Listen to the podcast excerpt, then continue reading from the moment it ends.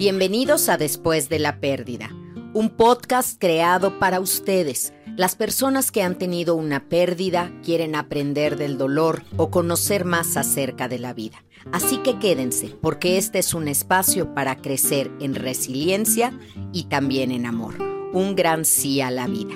Yo soy Gaby Pérez Islas, arroba Gaby Tanatóloga, y estoy feliz de que me acompañen. Bienvenidos a un episodio más de Después de la Pérdida. Me da mucho gusto recibirlos, de verdad mucho, mucho gusto y mucho agradecimiento. Vengo casi regresando de Bogotá, de la Feria del Libro. Colombia me recibió con los libros abiertos, con el corazón ardiente. Me regalaron tantas cosas, me regalaron su presencia, su cariño. Vengo muy feliz. Hola Eduardo Madrigal. Hola, hola a todos. Espero estén muy bien ahora que nos escuchan. Eh, eh, muy feliz con libros y comida y regalitos y cartitas y de todo te dieron allá, qué bárbaro. Sí, pero bueno, la verdad preguntaron mucho por ti. ¿Dónde está Eduardo? ¿Cómo está Eduardo? Me saludas Eduardo. Y a mí pues, se me llena el corazón de alegría. Ahora también en Guadalajara, que pues estoy ahí en las conferencias ayudando, respondiendo preguntas y demás.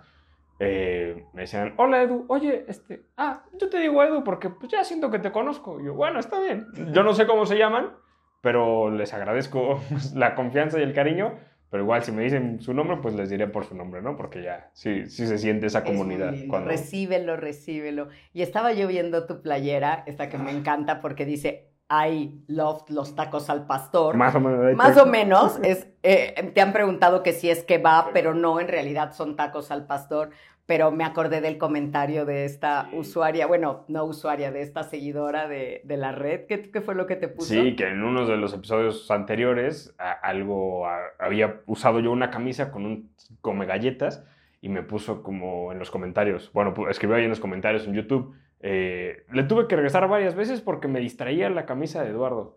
bueno, perdón, no tengo tantas playeras lisas, ya esto es lo mejor que ya voy, o si no empiezo a repetir, o entonces voy a salir con la misma, pero pues ya, ni modo. No importa, Eduardo, a mí es parte de lo que me gusta, tú le sumas a este podcast frescura, juventud, espontaneidad, colores y playeras locas, así que bienvenido, bienvenido, además a mí me parece que se ve bien con todas, pero bueno, no soy objetiva al respecto. Hoy vamos a hablar de un tema muy importante a raíz de la plática que tuvimos con Dado Canales hace muy poco y estuvimos hablando de personalidades abusivas. Y entonces Eduardo y yo nos dimos cuenta que no habíamos hecho un podcast exclusivamente de pareja y de las parejas tóxicas y de la cantidad de parejas tóxicas que hay y lo que me duele ver a dónde llevan algo que debería de ser hermosísimo como un noviazgo o una relación, volverlo un infierno y tenemos algo que nos escribieron, ¿correcto? Sí, justo este mensaje pues es un poco largo, pero creo que me lo valía leerlo todo.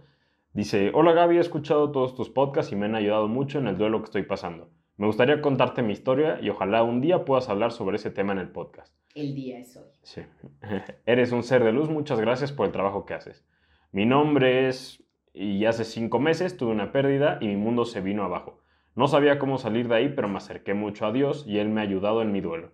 Debo admitir que no sabía de tu persona, de tu trabajo, pero gracias a una amiga que me envió uno de tus podcasts en esos momentos difíciles, pude entender mejor las cosas y me hizo ver las cosas de una manera diferente, con una nueva esperanza para salir adelante.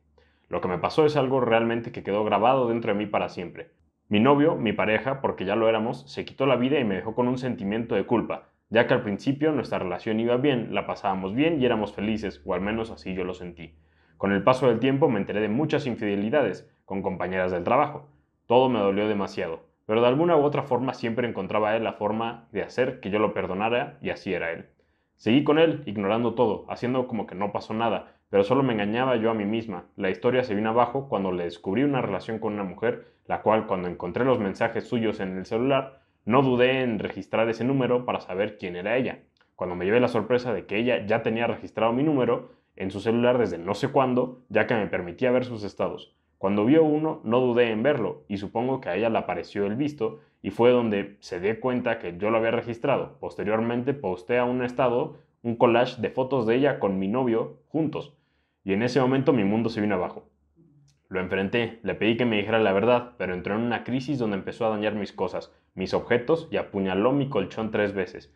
Yo lloré porque nunca lo había visto así y decidí dejarlo. Pero él cada vez que yo intentaba alejarme, él lloraba, se arrodillaba y me decía que si lo dejaba, él se iba a quitar la vida, que no le hiciera eso. Que él sufría de depresión y yo le decía que no justificara eso con sus infidelidades, pero esas amenazas de quitarse la vida, si yo lo dejaba, eran desde hace mucho tiempo atrás, cada que yo le quería dejar por sus infidelidades. Yo supe que él empleaba ese método como chantaje para hacerme volver a él y efectivamente siempre volví a su lado. Le perdoné infinidad de veces, lloré, me llegué a sentir mal emocionalmente por todo el daño psicológico que me ocasionaba y a pesar de que le ofrecí ayudarlo para que fuera a terapia o con un psiquiatra, nunca aceptó. Decía que fuera yo porque yo estaba loca y enferma de celos, que él estaba bien. Siempre me hacía ver con mis amigas como que yo era la que estaba enferma porque no lo dejaba salir, lo celaba por todo y lo acepto que llegué a un punto donde quería controlarlo porque ya no confiaba en él, siempre imaginaba que se iría con esa mujer. La última pelea que tuvimos yo estuve decidida a dejarlo. Le dije cosas horribles como que era lo peor de mi vida, que me arrepentía de haberlo conocido y que lo odiaba, que no lo amaba cuando en el fondo de mi corazón sabía que eso no era verdad. Pero yo estaba llena de ira y de saber que no valoraba el perdón que siempre volvía a hacerme sufrir. Me fui y admito que una parte de mí sentía que él me iría a buscar al día siguiente, pero no lo hizo, ni al otro. Fue hasta el tercer día que yo lo fui a buscar y lo encontré en su casa sin vida, Gaby. Su cuerpo ya estaba en un estado de descomposición. No era él la última persona que yo dejé de ver un día jueves por la noche. Lo encontré un martes por la mañana y había un olor horrible que me penetraba en todo mi ser. Yo no podía con esa impresión. Había cumplido su promesa. Me dijo que si yo lo dejaba, él ya no quería vivir, que ya su vida no tenía sentido. Me dejó con ese sentimiento y no entiendo por qué lo hizo, si yo lo amaba tanto. La familia desde luego me culpó. Me corrieron del sepelio. No me dejaron despedirme de él y delante de toda la gente me gritaron que yo tuve la culpa, que yo no lo ayudé, me sentí horrible. Después me estuvieron mandando mensajes donde me decían que nunca encontraría la paz por lo que hice y que la vida me cobraría todo. Fue cuando me refugié en Dios y le pedí mucho que me ayudara, porque yo estaba en un estado en el que me sentía muerta en vida y me sentía con culpa de porque lo dejé. Él había hecho eso. Pero Gaby, hoy a casi una semana para cumplir seis meses de lo pasado, me siento mejor que meses atrás. Puedo dormir, he empezado a animarme, a salir, estoy tomando terapia y ha abierto poco a poco los ojos sobre toda la violencia psicológica que viví en esa relación. Me gustaría que tomaran en cuenta mi correo y que hablara sobre este tema en uno de los episodios porque seguramente no soy la única mujer que ha pasado por algo así. Y muchas gracias por leerme y gracias por lo que haces. No sabes lo mucho que ayudas a las personas con tus palabras, inspiras mucha paz. Que Dios te bendiga siempre. Ay, mi niña. Quisiera es estos momentos en que quisiera yo irme aquí por las cámaras y poderla abrazar. Y sí, no es ni la primera ni la última mujer que va a vivir esto, ni hombres, porque también los hombres viven este tipo de torturas psicológicas, de dramas tóxicos. Cuántas cosas por comentar aquí, pero lo más importante y lo que quiero dejar así fuerte y claro para ella y para todos los que tienen este desazón de creen que son los culpables por los que alguien se quitó la vida, no es así Fíjate cómo dijo ella, cumplió su promesa. No era una promesa, era una amenaza. ¿Cómo dentro de una relación trastocas tanto ya los conceptos y las cosas que las promesas no se cumplieron? Porque cuando tú le pides a alguien que sea tu novia o tu, o sea, o tu novio y, y andan, es para hacerse felices, para acompañarse, para ayudarse. Esas son las promesas. Y esas no se cumplieron y las amenazas sí y ella se fue enfermando en la relación, ahorita lo veremos, pero la persona que se quita la vida y dice que el motivo por el que lo haces porque lo dejaste, es que él o ella se dejaron. Esto tiene más que ver con ellos que con la otra persona.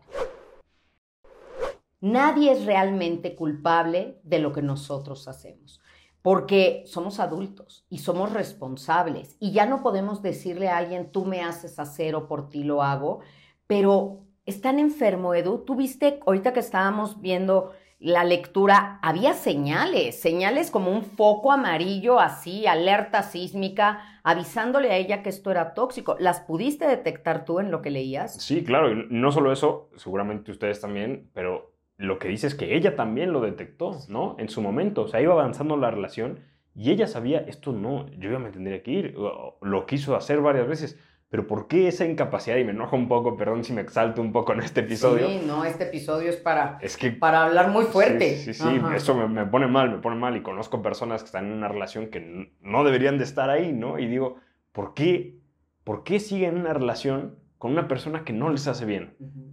¿Por qué? Bueno, habría muchas razones, ¿no?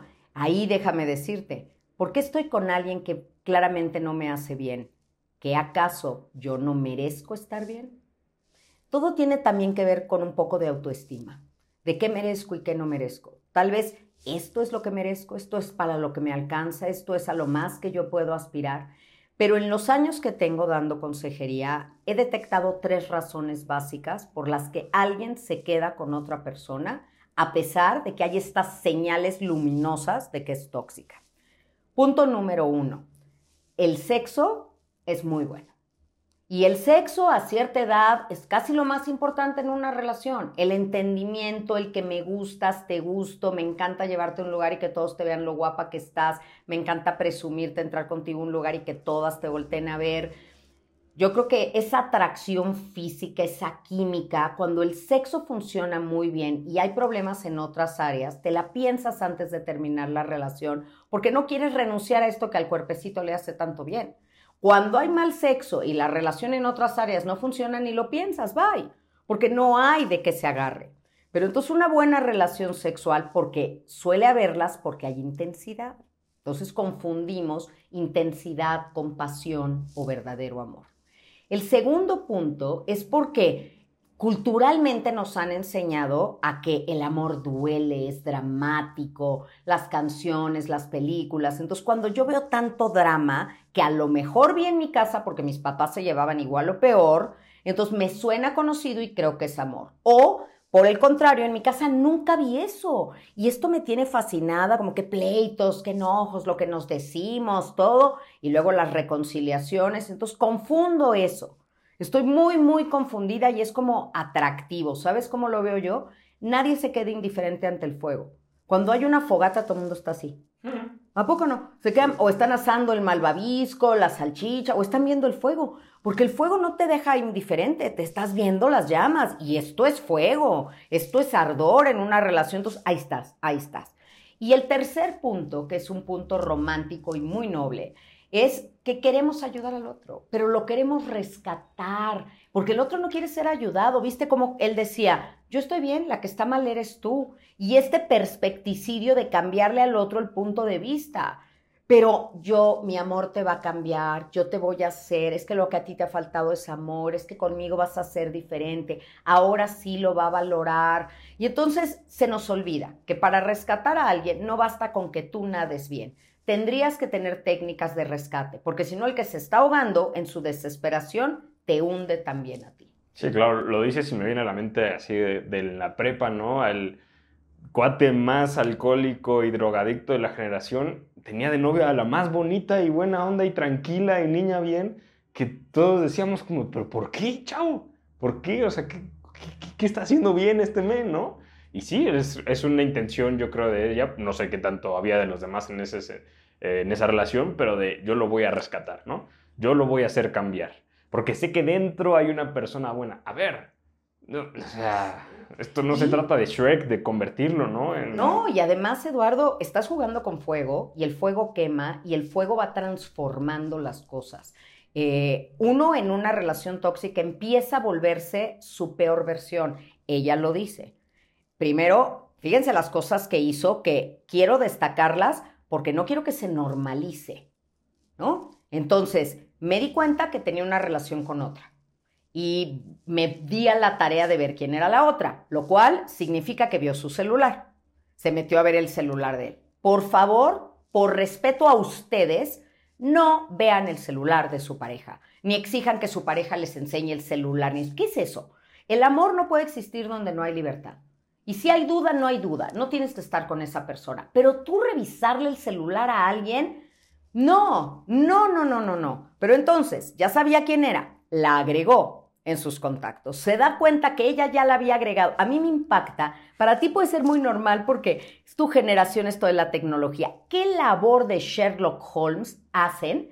así de verdad de investigar, de buscar qué contactos tenemos en común. Me lo cuentan mis pacientes y cómo diste con ella. Ah, porque me metí, vi, bueno, no voy a decir todas las técnicas que me dicen, pero qué barbaridad. No, sí, dilas para evidenciarlos. No, porque entonces los culpables ya van a, ya van a cuidar más de esas técnicas. No, pero lo digo en serio. no lo hagan, qué desgaste de energía tener que estar cuidando a alguien. Pero bueno, ella la agrega, entonces la otra le manda este mensaje, me chocan también, mujeres, ¿qué nos pasa? mujeres atacando a mujeres, mujeres haciéndonos esto a las mujeres. Ah, ¿me estás viendo? Entonces yo te pongo una historia con todas las fotos de él. ¿Qué onda con nosotros y nuestro gremio? Una vez se me ocurrió decir que la infidelidad no existiría si las mujeres no aceptáramos andar con otros, con hombres que sabemos que están comprometidos. Y me ahorcaban, porque me, decían así como, ¿cómo? ¿Cómo puedes decir eso? Le digo, ¿cómo podemos las mujeres hacernos eso entre nosotras. Un, un, hombre que tiene pareja, y esta mujer sabía que tenía pareja, porque si tú andas con alguien y no sabes que anda con alguien más, pues bueno, no eres culpable, pero ella sabía porque la tenía agregada en su teléfono. Entonces, aquí había cosas muy torcidas. Pero vamos a, esta chica que es la que me interesa. Ella ya estaba haciendo cosas muy feas, indignas de ella. Luego ya cuando se peleaba con ella, con él, le dijo cosas horribles le dijo grosería seguramente, se faltaron al respeto, le dijo que era lo peor que le había pasado, todo, ¿no? Entonces, la violencia va escalando, las faltas de respeto van escalando y la toxicidad sube de nivel. ¿Te acuerdas de la serie de Chernobyl? Sí, excelente serie. Qué bueno que la hice, la recomendamos porque de las mejores miniseries que he visto en mi vida en HBO. No sé qué vas a decir, pero me emocioné. No, es que es muy buena. Pero había estos mm, detector de radiación. Sí, sí, sí. tú me entiendes hasta con un dedito, gracias. Pero había detectores de radiación. Ojalá existiera en una, en una relación un detector así que ya, te estás pasando la zona roja, aléjate de ahí, ¿no? Porque sí hay relaciones donde claramente a la mujer por alguna razón le parece atractivo the wrong guy el tipo incorrecto del que hablabas, el, el, transgresor de los límites. Y es muy atractivo por... Pues es que yo creo que sí existe. O sea, dentro de nosotros tenemos tal vez, no que suene ti, ti, ti, ti, ti, pero sabes cuando algo está raro. Cuando algo, algo no está como lo bonito de Disney, o que critican mucho a Disney por pintarnos imágenes falsas de cómo debería ser una relación y Hollywood tiene la culpa por tener estereotipos falsos. Pero a ver, si tu relación no se parece a eso bonito, no estoy diciendo que así sean, pero si no se parece, aunque sea eso bonito, y está más cargado al otro puesto, pues sí, empiezas a sentir algo ahí adentro, ¿no? Como a peligro, peligro, pero por lo mismo hay visitas a Chernobyl hoy en día, ¿no? Hay turismo negro que es ver por morbo, o quedarse ahí, o la emoción, o a ver qué pasa, o qué tal, a ver qué, pues una para anécdota, ¿no? O sea, es peligroso, se quedan ahí, tal vez empiezan como por curiosidad, porque yo siento que la mayoría de las relaciones que son tóxicas, eh, identifican un primer momento eso de esta persona es tóxica o algo está mal aquí y aún así dicen como, bueno, ¿qué pasa si me quedo? Y lo intentan, ¿no? Pero debería ser ese el momento en el que decimos no o ya nunca hay vuelta atrás cuando empiezas una relación. Yo te voy a decir, lo más sano es irte enseguida. Porque si no te puede pasar como la historia que tenemos de la ranita hervida. Si una rana tú le echas un balde de agua hirviendo, ¡pum! salta y se va. Dice, qué horror. Pero si tú le echas un agua tibia y le vas subiendo poco a poco, la rana se cocina y no se dio cuenta. Y eso es lo que le pasa a la mayoría de las personas. ¿En qué momento acabé siendo esta persona que me peleó tan feo? ¿En qué momento acabé siendo esta persona que estoy presa en una relación porque me tienen amenazada que si lo dejo va a ser algo terrible o le va a ser algo terrible a alguien más?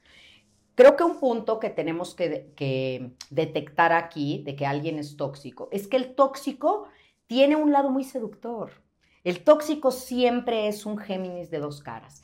Digo Géminis no refiriéndome a todos los que sean Géminis cuidados, sino porque se le conoce como el gemelo de dos caras, ¿no?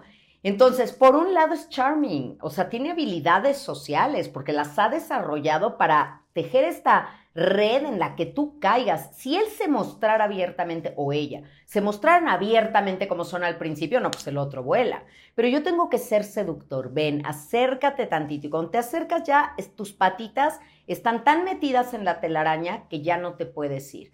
Pero una, un indicador que dice, corre en este momento y cuéntaselo a quien más confianza le tengas, es cuando hay un acto violento no hacia ti, sino hacia un objeto porque en realidad lo que está pasando ahí es que te quiere pegar a ti, pero se está conteniendo. Esta vez, esta vez acuchilló el colchón, esta vez le pegó a la pared, esta vez pegó en el locker de la universidad, esta vez aventó algo. La siguiente, va contigo. En ese momento no te quedes a rescatar a nadie porque no eres psiquiatra, porque no puedes y porque tienes que poner a salvo tu vida. Si estás interesado en alguna de mis conferencias en línea, en mi diplomado en línea o la certificación para ejercer como tanatólogo, todos los informes los puedes encontrar en gabitanatóloga.teachable.com donde está disponible este material para ti. Qué tema tan interesante y qué tema tan fuerte. Sí, fuerte y, y complicado, porque si bien no lo sé, siento que es muy difícil como entenderse a uno por qué hace ciertas cosas y demás. Sumas dos en esa ecuación, que son las decisiones conjuntas, ¿no? De por qué dos personas actúan de cierta manera, porque siento que pasa algo curioso, ¿no? O sea, tú puedes actuar de cierta manera, pero si te juntan con otra persona, actúas tal vez de manera diferente por influencia de esa otra persona, ¿no? Que clásico amigo que te dice, ah, vamos a lanzarnos, o ah, vamos a fumar, o ah, vamos a tomar, y lo haces algo que solo no harías ya si lo escalas a masas, pues se complica más, ¿no? Pero una relación de dos personas ya se me hace muy complicada como para empezar a entender, pero de lo más complicado creo yo en este tipo de relaciones tóxicas es que vuelven, ¿no? Clásico que cortan y vuelven, cortan y vuelven, cortan y vuelven como 70 mil veces. ¿Por qué? ¿Por qué esa incapacidad? A ver, muchas personas son muy bonitas por dentro y por fuera y podrían fácilmente encontrar a alguien más, ¿no? No es como que mencionabas que el sexo es muy bueno. A ver, habrá mucho sexo muy bueno en el mundo Ah, déjame decir algo de eso. Si tú tienes buen sexo con alguien, no es porque la, con la otra persona tengo buen sexo, es porque tú eres capaz de tener buen sexo. Así que ese lo traes puesto, literal. Así que si pudiste con alguien, vas a poder con alguien más. Nunca creas de, es que si se vaya con nadie, porque el que te quiere chantajear, que ahorita vamos a hablar del chantaje, también te dice así, es que con nadie vas a sentir como conmigo, nadie te va a hacer sentir esta química que hay entre tú y yo no se va a dar nunca más. No, sí se da. Soy capaz, si, la, si lo siento contigo, soy capaz de repetirlo en otras personas, replicarlo de diferentes maneras. Igualmente él, o sea, nadie es ni nuestra capacidad de amar, ni nuestra capacidad de disfrute, ni de sentir. Perdón. No, sí, justo, bueno, me das pensar que justo tanto como en el amor como en el sexo, tú puedes estar acostumbrado a un 6, ¿no?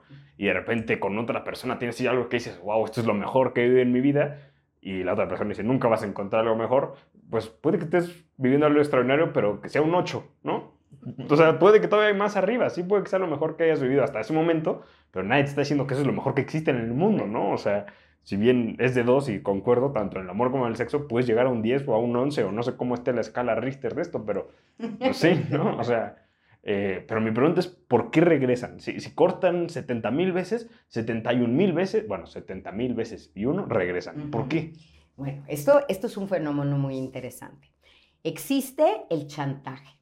Cuando tú terminas con alguien, porque ella lo dijo en el, en el mensaje, me decidí, estaba decidida, pero volvía. Esperas que al volver las cosas cambien. Pero Einstein, gran científico, decía, si quieres obtener resultados diferentes, tienes que hacer las cosas diferentes. Si sigues haciendo lo mismo, vas a obtener los mismos resultados. ¿Qué fantasía manejan las personas de vamos a volver y esta vez sí va a cambiar? no va a cambiar. ¿no? O sea, si la primera vez que fue, lo cachó, que había sido infiel, ella lo deja, pues no hubiera habido una segunda o una tercera. Pero ella lo perdonó, volvió a hacer. Ella dijo múltiples veces. Entonces, ya también ella es corresponsable porque ella le pasaba todo. Y entonces él decía, bueno, está bien, ¿no? O sea, puedo seguir y de todas maneras ella va a volver. Tenemos esta esperanza, pensamiento mágico de que ahora sí va a ser diferente, ahora sí. ¿Por qué piensan eso? Si no cambias nada, si no ha ido a terapia, si tú no has ido a terapia, si no han ido a un retiro, si no han tomado un curso juntos, si no han leído un libro, si no han empezado a hacer ejercicio, cambiado de actividades, ¿por qué crees que va a haber un resultado diferente? O sea, va a ser siempre lo mismo, no te vendas esa fantasía. Creo que otro de los motivos, Eduardo, y que lo sigo viendo en los jóvenes muy, de manera muy fuerte, es el miedo. El miedo a, ¿y si no encuentro a nadie más? ¿Y si luego me arrepiento por haberla dejado? ¿Y si es que era para mí? ¿Y qué tal que ya se me va la oportunidad? ¿Qué tal que me... A ver, y por miedo, el miedo es la razón equivocada para hacer las cosas. Lo que me digas, si lo haces por miedo, está mal. Si te quedas, que sea por amor, pero no por miedo. Y si estás amando a alguien que se porta mal contigo y que te trata mal, pregúntatelo seriamente. ¿Cómo es posible que yo diga amar a alguien? Porque ella lo dijo y yo lo seguí amando. ¿Cómo es posible que yo pueda amar a alguien? Porque estoy adentro del ojo del huracán y no me estoy dando cuenta. Ella, a seis meses de esto que pasó, tiene otra perspectiva, ha tomado terapia, nos ha escuchado, ha leído todo. Entonces ya está desde fuera viendo lo que pasó. Tiene otra óptica, pero cuando estás adentro del ojo del huracán y las cosas te pasan, tú no te das cuenta. Tú no ves lo mal que estás y cómo empiezas a envolverte en esto. Y el tema del chantaje. Vuelves porque la otra parte es, ¿cómo es posible que me hagas esto? Me decepcionas. Y yo no sé quién en tu vida ya te había chantajeado antes. ¿Qué tal, y solo qué tal, que tuviste una mamá chantajista? Que tu mamá conseguía cosas chantajeándote. Entonces, tú ya tienes esta heridita en la que él o ella la activan porque te empiezan a chantajear y no puedes, nunca pudiste con el chantaje de tu mamá, cedías a todo, o el de tu papá, o el de tu abuelita, o el de que fuera, te chantajean, bueno, porque quieres ser buena, porque no quieres cargar con eso. Y mira lo que pasó al final. ella no fue responsable de ninguna manera de lo que él hizo, de ninguna manera ella fue responsable, pero se quedó con esta sensación de que ella había sido responsable. Entonces, ¿de qué sirve ceder a tantos chantajes previos si al final vas a ser la víctima del gran chantaje? Sí, yo coincido contigo, no, eso para mí no es amor. O sea, suena duro y tú no sabes lo que vivimos. No tengo que saberlo. Si hay violencia, no hay amor. Son dos cosas que no caben en una misma oración y deberíamos entenderlo todos así. A veces es mejor apartarte para no lastimar que seguir ahí. No, es que de verdad nos queremos, pero no, no, si hay Puede haber enamoramiento. Sí, sí Puede haber pasión. Mucho cariño. Puede haber enganche. Puede haber cariño, pero no hay amor. Si hay violencia, no hay amor. Si hay miedo, no hay amor. Si no hay libertad, no hay amor. Sí, creo que es una canción de Romeo Santos o no sé cuál. Lo que acabamos de decir. Más o menos, que dice como quien, quien ama de verdad no lastima, ¿no? A quien amas no lastimas y creo que tiene todo sentido. Ni física, ni verbal, ni emocional, ni psicológica, o sea, no lastimas a alguien que amas. Entonces, ahí no, es un amor para mí. Y además no hay que, no hay que usar, no hay que trapear el piso con el amor, ¿no? Porque a veces en nombre del amor eh, yo volví contigo por amor, yo hice esta locura por amor. A ver, el amor verdadero te construye en una mejor persona, te impulsa a vivir. Si alguna cosa que estás sintiendo te lleva a querer no estar en esta vida, te lleva a sentirte mal, a deprimirte, todo, no le llames amor. Tenemos que, empezar a elevar un poquito lo que es este concepto. Sí, y otra cosa que ahorita lo platicabas, a mí me parece, y no sé, esto es como mi teoría, a ver qué te suena a ti, que las personas no cambian, ¿no? Porque ella decía en su mensaje, eh, pues al principio todo estaba bien, éramos felices, no sé qué, ¿no? Y después empezó y empecé a descubrir. Yo creo que las personas no cambian, sino conforme más las vas conociendo, realmente te muestran en serio quiénes son de verdad, ¿no? Y ella entonces, en una intención de querer volver a lo que fue, como dijiste en un principio, este proceso de enamoramiento de no mostrar todas las cartas porque va a salir corriendo, cualquier persona saldría corriendo de alguien así, eh, dice como, no, pero yo lo conocí así y éramos así, entonces quiero regresar a eso. A ver, mija, no se puede regresar al pasado nunca, nunca, solo los de volver al futuro y ya el de Lorian ya no funciona, ¿no? Pero volver al pasado nunca se puede. Realmente quién es esa persona ahorita y quien más, conforme más conoce a una persona, más te muestra cómo es, no, te sorprendas, ¿no? Y si hay algo que no te gusta, vete de ahí. Es que en el principio, en el enamoramiento, todas las feromonas y todo lo que sentimos nos hace verle atributos a la otra persona que no tiene y además la otra persona es muy cauteloso y está mostrando su mejor parte y la convivencia ha sido poca. Es con el tiempo, dicen por ahí, ¿quieres saber quién es Andrés? Viaja con él un mes. ¿No? Espero que Andrés, si nos está oyendo. El que viene cada mes. ay, no, Eduardo, ese es otro. No lo tome a mal, Andrés, de ninguna manera que estemos aquí bromeando, pero es que de repente hay que bromear de temas tan serios, ¿eh? Porque si lo hacemos tan solemne, de verdad, esto es, es muy duro, pero estamos tomando con todo respeto este caso Conoces a la persona conforme vas conviviendo y hay cosas que son muy claras. ¿Sabes cuál es otro indicador si quieres conocer realmente a alguien? No te fijes cómo te trata a ti, fíjate cómo trata a los demás. Uf, eso es buena, a ver. Uy, esa aguas. Porque, ay, conmigo es un caballero, ¿sabes? Pero vamos al restaurante. Oye, a ver, tráeme agua. Este, ¿qué es esto? Llévate esta porquería que me trajiste. Y contigo es, mi amor, ¿qué quieres? Ah, no me vengas. Con los animales, ¿no? También. Bueno, no, ese es un indicador de salud mental.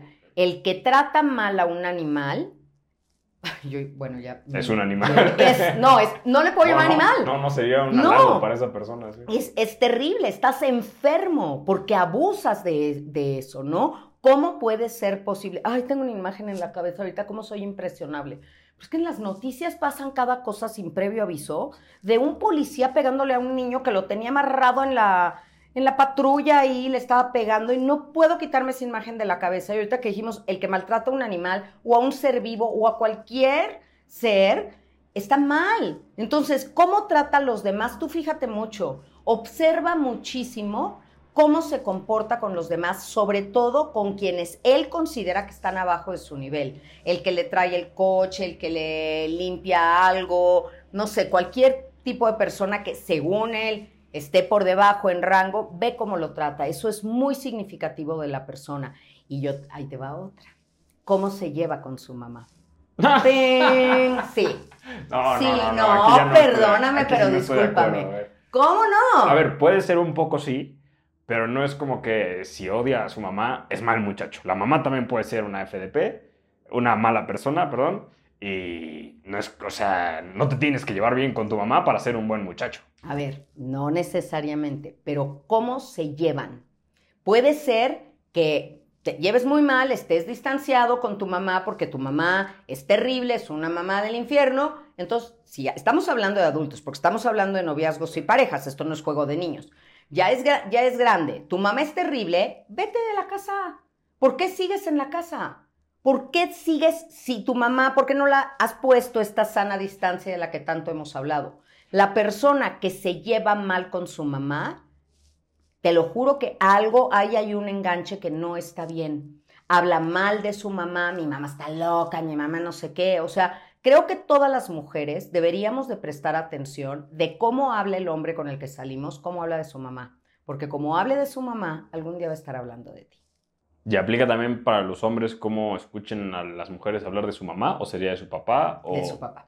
Es el, el, contrario, ¿no? Si, o sea, para, hay hijas que están con un enamoramiento con su papá y su papá va a ser el hombre más importante en su vida toda la vida y no estarán dispuestas a dejar ese lugar pues híjole, también está difícil, pero hay unas niñas que están en constante pugna con su papá, mi papá no me deja salir, mi papá no me deja hacer, mi papá es tal, mi papá representa esta autoridad con la que estoy luchando todo el tiempo. A ver, si ya eres adulta, trabaja, vive una vida, independízate, haz tus cosas a la manera que quieres hacer, pero ¿por qué estás peleando? O sea, yo lo que quiero que se fijen es la persona que vive en conflicto que te habla mal de sus papás, pero te habla mal de sus hermanos, pero a lo mejor te habla mal del jefe, pero se pelea con los vecinos, pero ya tuvo broncas en la calle con el que le tocó el claxon.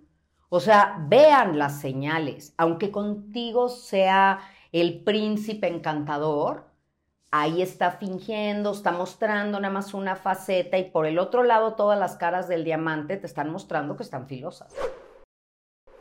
Y a ver, aquí entro un poco en conflicto porque sé y entiendo que una relación es pues irse construyendo, ¿no? No vas a encontrar a la persona ideal así abriendo la puerta de la casa, ni en el trabajo, ni nada. Una buena relación se construye y tienes que aceptar cosas que tal vez no te gusten un poco, modificar otras, ceder, dar, etcétera. Pero ¿dónde estaría el límite de lo que sí está normal en negociaciones dentro de una relación y dónde ya está el aquí me tengo que ir? A ver, muy buena pregunta, porque yo creo que no somos perfectos y el noviazgo es justo este periodo de tiempo en el que te estás conociendo para ver si esta relación va a pasar a la siguiente etapa, ya sea vivir juntos, casarnos o, o pues ya formar otro proyecto. Entonces, obvio te estás conociendo y es ensayo y error y no, ah, primera cosa que no me gusta, bye, primer, o sea, no, tenemos que poner una balanza, ya quedamos que violencia sí, violencia no. Tú me preguntaste o afirmaste, las personas no cambian. Tienes razón, pueden modular ciertas cosas de su personalidad, pero el carácter no lo cambian. ¿Ok? Entonces, en el carácter está que tú seas activo, emotivo y primario o secundario, que quiere decir como que te acuerdas mucho de las cosas o no, que lo que te pasa es huella en mármol o huella en, en arena. Esas tres cosas no van a cambiar. Puedes ser menos emotivo, puedes por temporada ser menos activo, pero no dejas de ser activo. Y el que es no activo es no activo. Si te eres novia de alguien no activo, no esperes que se vuelva activo. A lo mejor en su no actividad va a pasar de cero actividad a tres, pero no se va a volver alguien activo porque tú quieras que se vuelva. No se va a volver alguien emotivo porque tú lo seas. No se va a volver alguien que no sea rencoroso porque tú no seas rencoroso. esos tres rasgos marcan el carácter. La personalidad es lo que se va moldeando. ¿De acuerdo? Si a alguien le interesa más este tema de la caracterología, acérquese mucho a la Universidad de Navarra, porque ellos son los creadores del test de caracterología que se da en sus diplomados de desarrollo humano, ¿no? Ahora han salido miles de versiones que hasta te dicen qué número eres según tu carácter y no. Hay ocho tipos de carácter y esto es algo muy serio. Pero no necesitas conocer todos estos test ni hacerle test al otro para ver. Primero es esto, de que no haya violencia, de que tengas libertad, de que no tengas miedo. Y luego cuando regresas de salir con esa persona, ¿cómo te sientes? Analiza eso porque eso es básico. Siempre que regreso a mi casa, pues la pasamos bien, pero luego ya al final nos peleamos y entonces llego llorando. Hay mamás que me dicen, mi hija llega llorando cada vez que sale con él. Ya no quiero que salga con él, ¿qué está pasando, no? O mamás que me dicen de hombres, yo veo a mi hijo súper triste, está todo apachurrado, está todo el tiempo en el teléfono ahí, como que se ve y toda la familia ve que se están peleando. Y, nadie quiere que su hijo o su hija esté metido en una relación tóxica que le está consumiendo una energía que puesta en otro lugar lo haría disfrutar la vida, que eso es lo que tiene que hacer un joven, tiene que estar viviendo cosas de su edad, no tormentos.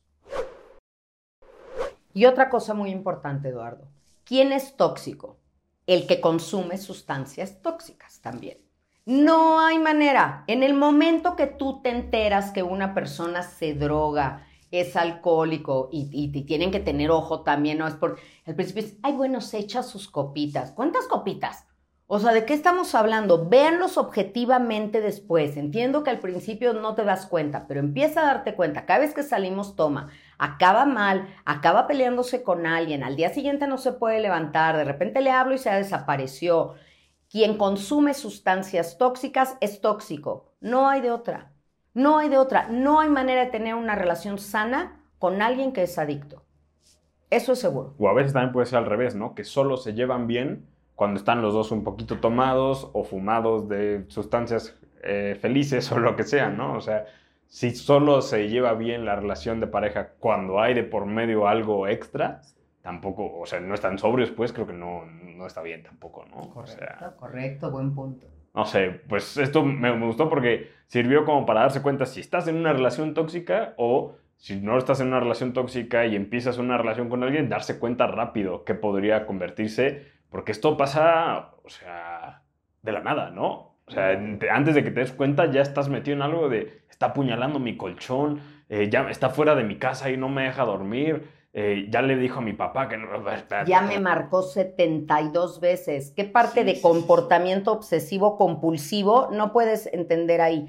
Les voy a dar una formulita que a lo mejor los va a choquear un poco y me van, Gaby, no estoy pensando en casarme, no estoy pensando en tener hijos, pero aplícala esa conducta que tiene esa persona, a lo mejor a ti de principio hasta te parece simpática. Ay, no, su intensidad. Ay, no, qué barbaridad. Es que hace cada cosa.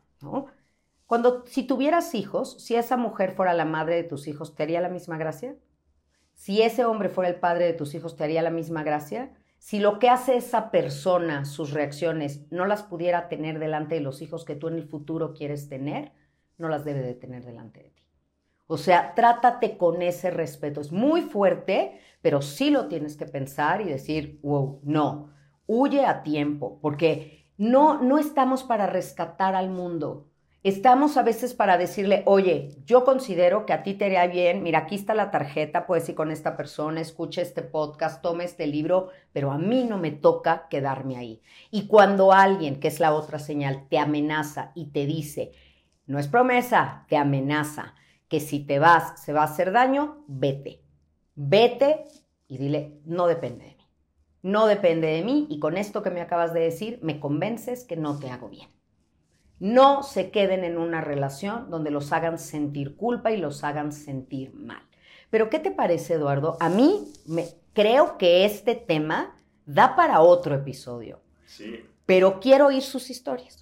Quiero que ustedes nos manden sus historias para ver qué otras vertientes que no estamos viendo en este momento y que gracias a la persona que nos compartió, pero de verdad este tema es más común de lo que creemos. Y me gustaría tratarlo también más a fondo más adelante si ustedes nos ayudan y nos comparten las historias. ¿Cómo lo pueden hacer? Que nos manden un mensaje directo por Instagram a arroba después de la pérdida oficial, ahí los leemos. A veces no contestamos inmediatamente, pero los leemos y los vamos guardando para acumular de repente en un episodio saldrá o así, entonces estén al pendiente de ello. Tenemos temas muy buenos que, se vienen y se los agradecemos por, la participación, que nos escriban ahí arroba después de la pérdida. Ya si están aquí al final de videos que son fans, fans, fans y la mejor manera de ayudar siempre será dándonos un like aquí en el video en YouTube, poniendo estrellitas en Spotify si nos están escuchando y comentando eso de verdad. Suena sencillo y lo es, pero son cosas que ayudan en algoritmos y cosas complicadas que no entendemos. Eh, suscribiéndose al canal, obviamente de YouTube, y ahora aparece un botón al lado que es unirse o join. Ya les hablaremos después más de eso, eh, pero si lo quieren ahí investigar, vayan picando para que lean de qué se trata. Y a los que ya son fans o productores, muchísimas gracias, se los agradecemos porque... Ya tenemos fans y productores de este canal. Todo esto es una iniciativa con mucha misión, con muchas ganas. Y si ustedes realmente quieren sumarse a esto, bienvenidos, bienvenidos porque nosotros lo vamos a seguir haciendo, pero esta es una de las muchas maneras que ustedes tienen de decirnos, me gusta lo que haces. Sí, la mejor manera insisto, es dándole like al video y compartiendo. Eso estamos más que, más que servidos muchas gracias por quedarse al final del video, por escuchar. Esperemos sirva. Y pues obviamente esperamos entonces sus comentarios para una segunda, tercera, cuarta, quinta, sexta parte, porque...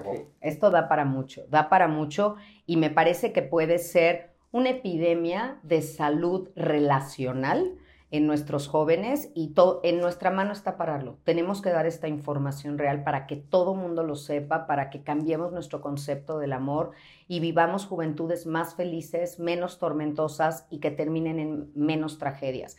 La historia de Romeo y Julieta, que durante mucho tiempo pareció era una historia de amor, hoy desde el punto donde yo estoy, claro que es una gran obra de Shakespeare, está escrita majestuosamente, pero acuérdense la edad de Romeo y Julieta, eran unos adolescentes, eran muy jovencitos. Desde donde yo estoy parada hoy, a mí me parece que ahí no había amor. ¿Saben? A mí me parece que ahí había muchas pasiones y muchas cosas y muchos sueños y mucho romanticismo, pero el amor, amor, no. Puede ser, puede ser. Qué bueno que no dijiste nada de Titanic porque ahí sí me pongo violento. Ahí sí lo defiendo a capa y espada, pero bueno, nos vemos el siguiente episodio. Muchas gracias por escucharnos. Paz y bien. Si te gustó este episodio, por favor compártelo. Vamos a hacer una gran red de apoyo. Gracias por tu escucha activa y por la voluntad de ser resiliente.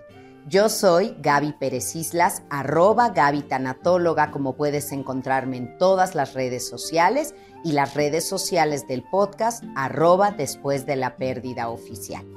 Paz y bien para todos. Nos vemos la próxima semana en un episodio más de Después de la Pérdida. Adiós.